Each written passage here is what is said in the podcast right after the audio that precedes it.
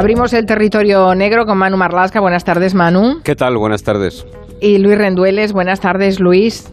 Hola, buenas tardes. La semana pasada, por cierto, me he acordado mucho estos días de vosotros porque nos contasteis la historia de Igor el ruso, Hmm, que ha empezado a ser juzgado esta mañana y hay que ver cómo ha empezado el juicio, que agredió a cuatro funcionarios con un azulejo porque no quería abandonar su celda. Estuvo a la altura de todo lo que nos contasteis la semana pasada. Sí, acuérdate que contamos que una de las cosas que decían los psiquiatras es que iba, iba a aprovechar cualquier ocasión para tratar de escaparse, que tenía mucha paciencia además. O sea que, bueno, con todos los años que previsiblemente le van a quedar aquí, recordemos que se pide para él prisión permanente revisable, pues me- no será el último problema que de este. Sí, sí, seguramente. Bueno, si alguno quiere recuperar ese territorio negro que le dedicaron Manu Marlasca y Luis Rendueles a Igor el ruso, aprovechando que es noticia con el juicio que se está llevando a cabo contra él, pues eh, que sepan que lo pueden tener en la página web de, de Onda Cero. Fue la semana pasada, el martes pasado. Hoy vamos a hablar de, de un caso de un asesinato sin culpable, a pesar de que la policía ha podido eh, reconstruir prácticamente todo lo que pasó.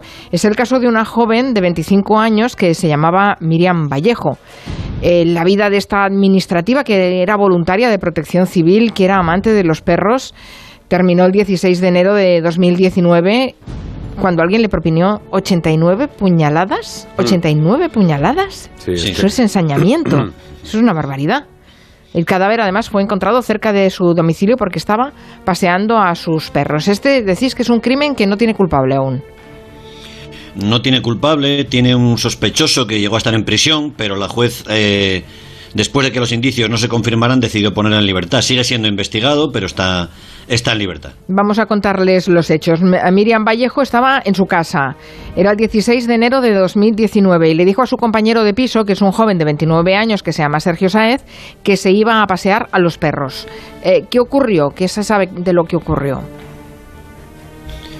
En esa casa vivían tres personas, Miriam, su amiga Celia y el novio de Celia, Sergio, el que tú has dicho. Había anochecido cuando Miriam, o Mimi, como le llamaban, sacó a pasear a sus dos perros, se llaman Milo y, y Dana, y sacó también a los otros dos perros de su compañera de piso, de Celia.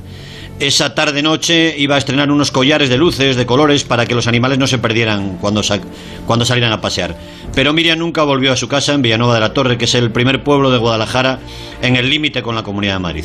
A las 9 menos 8 minutos de aquella noche, un joven que está paseando con su pareja se encuentra el cuerpo de una persona, es Miriam, tirado en el camino y llama al teléfono de emergencias al 112. Y es un señor en el suelo. Sí. Inconsciente. Una señora. Una señora. Sí, hola. No, está consciente, pero... Una señora. ¿Qué le pasa? Pregúntale qué le pasa. Hola, ¿me... ¿Puedes hablar? No, a muy malas.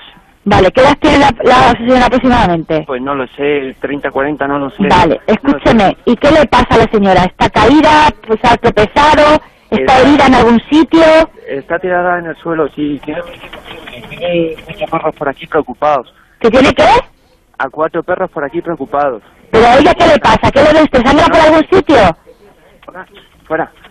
Eh, eh, está mirando boca arriba. Eh, ¿No sabe qué le pasa? No, no, no, que no está bien. O sea, se venga lo antes posible. Uf, recordamos que este es el sonido de la llamada del 112 del hombre que encontró el cadáver. En ese momento Miriam Vallejo estaba agonizando, pero muere poco después en ese camino de tierra. La Guardia Civil de Madrid se hace cargo de la investigación del, del asesinato. Sí. ¿Por el- qué? ¿Se cometió el crimen en Madrid? Eh, eh, no, se cometió en, eh, se cometió en un eh, territorio mm, de demarcación de Guardia Civil, territorio rural, digamos, pero justo en el límite. Pero el cuerpo de Miriam estaba en el lado de, de Madrid, unos metros apenas más allá, y hubiese sido la comandancia de Guadalajara la que se hizo cargo del tema. Y ese lugar, ese sitio, lógicamente, ese escenario es lo primero que se mira, ¿no? Es un camino de tierra a 500 metros más o menos de la casa donde vivía Miriam, con esos dos compañeros de piso, y es esa frontera natural que te decía entre, entre, la Comunidad Madrid y Guadalajara. Junto al cuerpo de Miriam están los cuatro perros, los dos suyos y los dos de su compañera, y también hay tirada una bufanda y un mechón de pelo. Los primeros datos indican que el asesino la atacó por detrás, la abordó por detrás y la apuñaló primero por la espalda y luego repartió esas 89 puñaladas por todo el cuerpo, lógicamente. Qué barbaridad. Bueno, la Guardia Civil supongo que se pone inmediatamente a buscar personas que hayan podido ver u oír algo, a pesar de que eh, era de noche en el momento de- del crimen. Una noche de enero. Primero está el chico al que hemos oído llamar a emergencias. Sí. El lugar del crimen es un descampado donde suelen ir personas a pasear a los perros. Y los primeros testigos dan versiones un poco contradictorias. Hay un hombre que paseaba a su mascota que cuenta la Guardia Civil que vio la silueta de una mujer, seguramente Miriam, acompañada de cuatro luces de colores que se movían, cuatro perros, ¿no? Y otra mujer, en cambio, dice que escuchó la voz de una chica gritar y que decía, dejadme, soltadme, dejadme. Imagino que entonces se investiga si esta joven pudo ser víctima de una agresión sexual de, o de un robo, aprovechando, pues eso, la zona, que es un descampado, como decís, y la oscuridad, porque ya era de noche. Sí, pero no cuadraba, porque la persona que mató a Miriam no le robó absolutamente nada, ni siquiera el teléfono móvil que estaba tirado en el camino donde, donde yacía ella. Y la idea de la agresión sexual quedó descartada con el análisis del cuerpo. Los investigadores tomaron muestras biológicas de los cuatro perros por si pudieran haber mordido al asesino y conservaran ahí su ADN, su huella genética. El asesinato de Miriam pasa desde entonces a ser investigado como un asunto personal y la Guardia Civil empieza a repasar la vida de la víctima, su trabajo, sus amigos, sus novietes, también su vida en redes sociales y también sus compañeros de piso. Pero ah, Miriam Vallejo era una chica normal, de su edad, había conseguido un contrato indefinido como administrativa, se había independizado, se encontró algo raro. Sí, sí. En, en principio no se encontró nada raro, tenía una vida absolutamente normal. Miriam era una mimi, como la llamaban, era una chica eh, currante, agradable, cariñosa, siempre sonriente, eso se podía comprobar en sus redes sociales. No había tenido mucha suerte con los hombres, eso sí, había tenido un par de relaciones serias, especialmente una con un tipo llamado Rubén, al que conoció siendo, eh, siendo los dos voluntarios de protección civil, que colaboraban en la búsqueda de un chico desaparecido en Alcalá de Henares. Ese fue el- el- lo que propició el encuentro entre ellos dos. Y de aquella historia que tuvo, bueno, algún reencuentro puntual, Miriam salió un poco fastidiada, un poco, un poco dolida. Aunque de cuando en cuando, pues seguía hablando con esa antigua pareja, con Rubén, que trabajaba como conductor de ambulancias, y entonces tenía otra novia, y ya fue lógicamente investigado y descartado por la Guardia Civil. O sea, eso- La última pareja estable de, de Miriam antes de ser asesinada había sido un militar destinado a la base del Goloso, en la Comunidad de Madrid, un hombre llamado Javier, que había estado en la guerra de Irak. Ella en diciembre, un mes antes de morir, eh, lo dejó. Javier, obviamente, fue también investigado y la noche del asesinato no se movió de la base militar, según su testimonio y según también el registro de esa base. Vale, entonces la Guardia Civil supongo que pon- pone la lupa sobre las actividades de Miriam en, en redes sociales, claro, lo- los chicos que podía haber conocido, Instagram, Facebook, t- Tinder también. Sí, lo que pasa es que en este punto sí que nos gustaría decir algo, ¿no? Eh, se había apuntado desde algún lado que, Miriam buscaba chicos por Tinder y que esa conducta por, eh, para conocer jóvenes podría ser de riesgo. Hay un informe de la Guardia Civil en el sumario que lo desmiente radicalmente. Miriam estaba en las redes sociales, le llamaban la atención, y eso es cierto, todos los uniformes, digamos, policías, militares, eh, bomberos.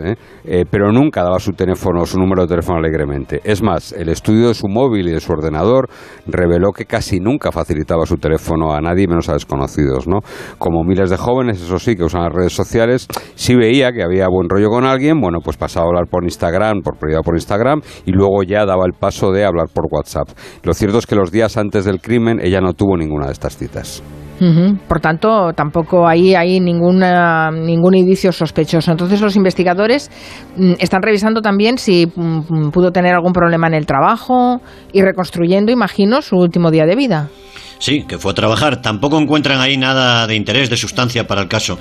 Una compañera de trabajo de Miriam les dice que ahí hay un tipo que trabaja allí mayor, casado, que le tiraba los trastos a, a Miriam y que ella andaba un poco incómoda con ese tema. Pero esa historia se comprobó también y no condujo a ningún sitio. El tipo tenía coartada. En el trabajo Miriam era apreciada, era querida. El último día de su vida, a pesar de que andaba medio griposa, agotada, acudió a currar también. A mitad de jornada comió con varias compañeras, terminó de trabajar, fue a un cumpleaños y llegó a su casa, a esa casa con dos amigos, un poco más tarde de lo habitual. Eso sí, envió antes WhatsApps a su compañera de piso, Celia, y al novio de esta, Sergio, diciéndoles que no se preocuparan que ella cuando llegara a la casa sacaría a los perros. Claro, la Guardia Civil investigará también, o habrá investigado también estos dos compañeros de piso y la relación que tenían con Miriam. ¿Eran amigos desde hacía mucho tiempo? No, de hecho los investigadores se recabaron testimonios y averiguaron que Miriam había dejado a su grupo de amigas de siempre, eh, recientemente se había apartado un poquito de ellas. Miriam era amiga de Celia, de Celia Rosillo, una joven que trabajaba en un laboratorio químico de Azúcar de Henares, se conocieron en el año 2015 y se fueron a vivir juntas tres años después, en el año 2018, a una casa de la calle Sierra de Aillón 63 en Villanueva de la Torre. En un primer momento todo parece ir bien en esa casa, las dos amigas juntas.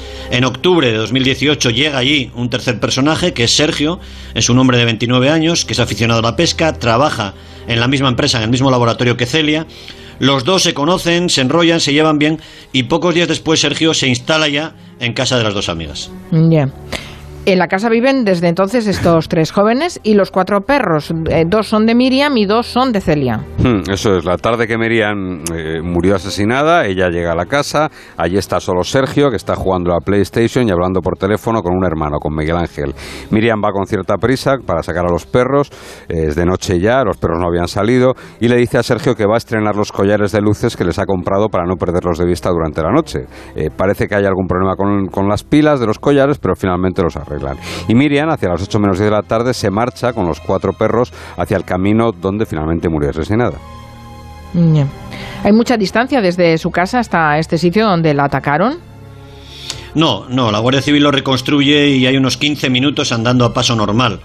El lugar donde se encuentra su cadáver está a 519 metros de las primeras casas o de las últimas casas del pueblo, según se mire.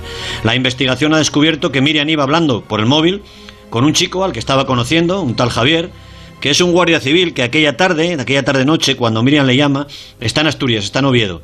Los dos hablan por el móvil durante 21 minutos. Ella le va contando una operación que ha tenido para curarse un problema, un pequeño problema de pecho. Él explica que él también está en rehabilitación, que va a entrar en una piscina en Oviedo, de hecho, porque está curándose una rodilla.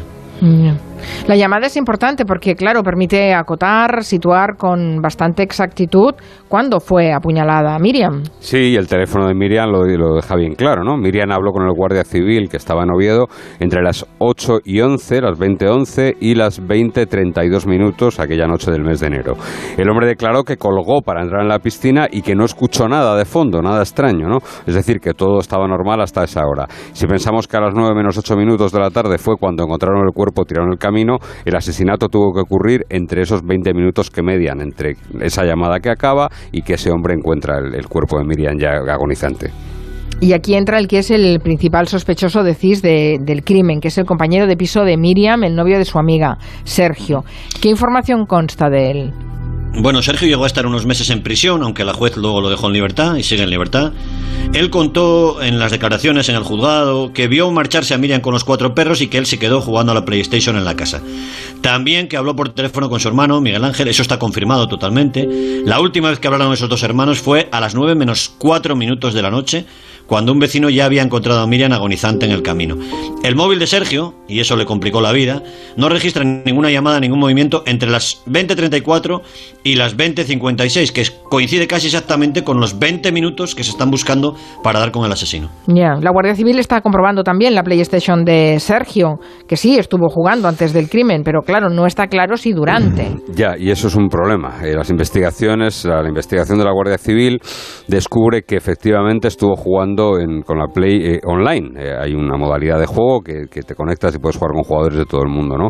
Pero que hay 10 minutos en los que no hace nada, no juega, no interactúa, no tiene actividad a pesar de estar conectado. Es decir, el aparato estaba conectado, pero no hay ninguna interacción de él. Y esos 10 minutos son exactamente entre las 9 menos 20 y las 9 menos 10 de la noche. Los 10 minutos en los que, según los investigadores, tuvo que producirse el crimen. Y otro indicio más contra Sergio, el compañero de piso, eh, está desde el laboratorio, ¿no? Llega con el ADN de la camiseta que llevaba, la sudadera que llevaba, marca Adidas, que llevaba Miriam Vallejo puesta cuando la mataron, cuando fue apuñalada.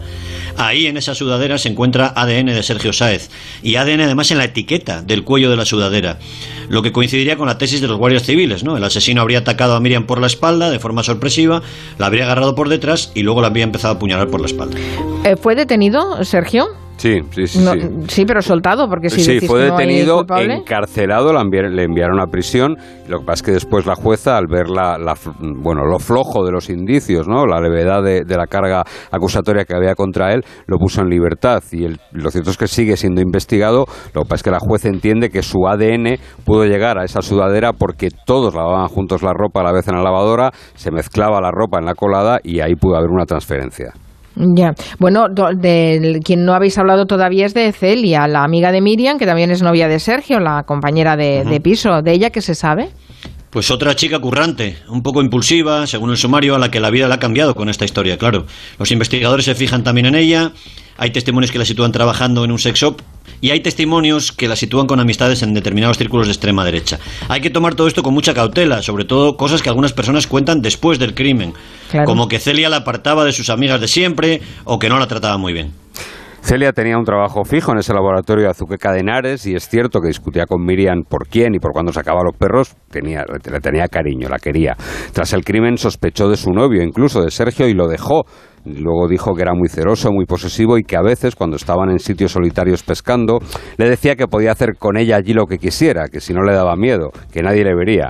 Tras el crimen de Miriam, Celia tuvo comportamientos un poco extraños. Por ejemplo, le entregó a una amiga ropa suya, que también había usado Sergio poco después del crimen, pero, hay que decirlo bien claro, Celia Rosillo está totalmente descartada eh, como autora del crimen. La noche del asesinato de su amiga, ella llegó a casa a las 10 menos cuarto. Había estado trabajando y luego dando clases particulares a una cría en un centro hípico y practicando Muay Thai en un gimnasio.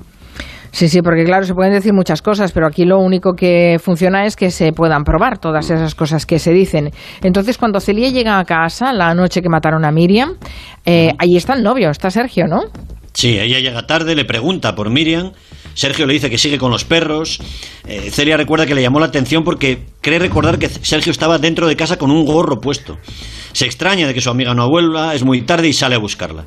La relación entre esa pareja y Miriam parecía haber empeorado últimamente y de hecho una tía de Miriam, de la víctima, contó a la Guardia Civil que había descubierto Miriam que Sergio estaba siendo infiel a su amiga con otra chica en el mes de diciembre y que desde entonces Miriam estaba muy incómoda en casa, cenaba siempre sola, se metía en su cuarto a cenar. Su tía de hecho le recomendó irse a vivir a otra casa, pero era ella la que pagaba la mayor parte del piso y no quiso hacerle caso. Los únicos testigos de este asesinato son los cuatro perros, claro. Nilo y Dana y los perros de, de su amiga Celia. No Sí, pueden hablar. Incluso, no, pero bueno, intentaron que hablasen a su manera, ¿no? Les cogieron muestras biológicas por si hubieran mordido al asesino, pero no hubo suerte. Y en realidad nadie oyó ladridos en el momento del crimen, lo que indicaría, según algunas teorías, que los perros no defendieron a su dueña. Y lo cierto es que hay perros grandes allí, ¿eh? Hay incluso algún pastor belga malinois que es un perro pues potente y, y- y con instinto defensivo, ¿no? Se trata de un indicio más de que el asesino de Miriam podría conocerla, a ella y a los animales. Y a que no se. En ese sentido que te dice Manu, hay una historia menor, quizás sea una anécdota. De hecho, no es una prueba de nada, pero tras el crimen, los perros de Miriam estuvieron un tiempo en una perrera y allí a la perrera fue a rescatarlos Celia, su amiga, y fue con Sergio, que entonces todavía era su novio. La primera perra que van a rescatar es Dana, que era una de las perras de Miriam, y según lo que ha contado Celia, cuando la perra huele a Sergio, empieza a gruñirle, algo que no había hecho nunca, porque se llevaban muy bien.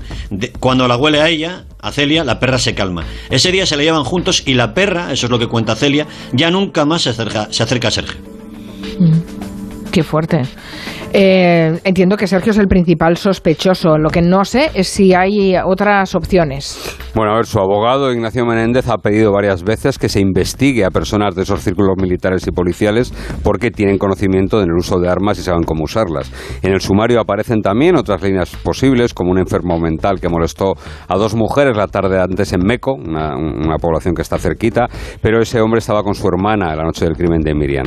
Cerca del lugar del asesinato, en una parcela abandonada, había una especie de asentamiento ilegal de gente nómada que vivaqueaba allí, varias latas de cerveza, pero esa línea tampoco dio ningún fruto, ¿no? Y cuando llegó la Guardia Civil allí solo quedaban restos de cerveza y la tienda de campaña, o sea que es improbable también que saliese el asesino de allí. Todo indica que el caso está atascado. Está pendiente de un nuevo análisis de ese ADN, de la posibilidad de que se transfiriera así, y un peritaje que va a realizar el abogado José María Garzón. También queda pendiente otro análisis que puede ser importante de la trayectoria de esas 89 puñaladas.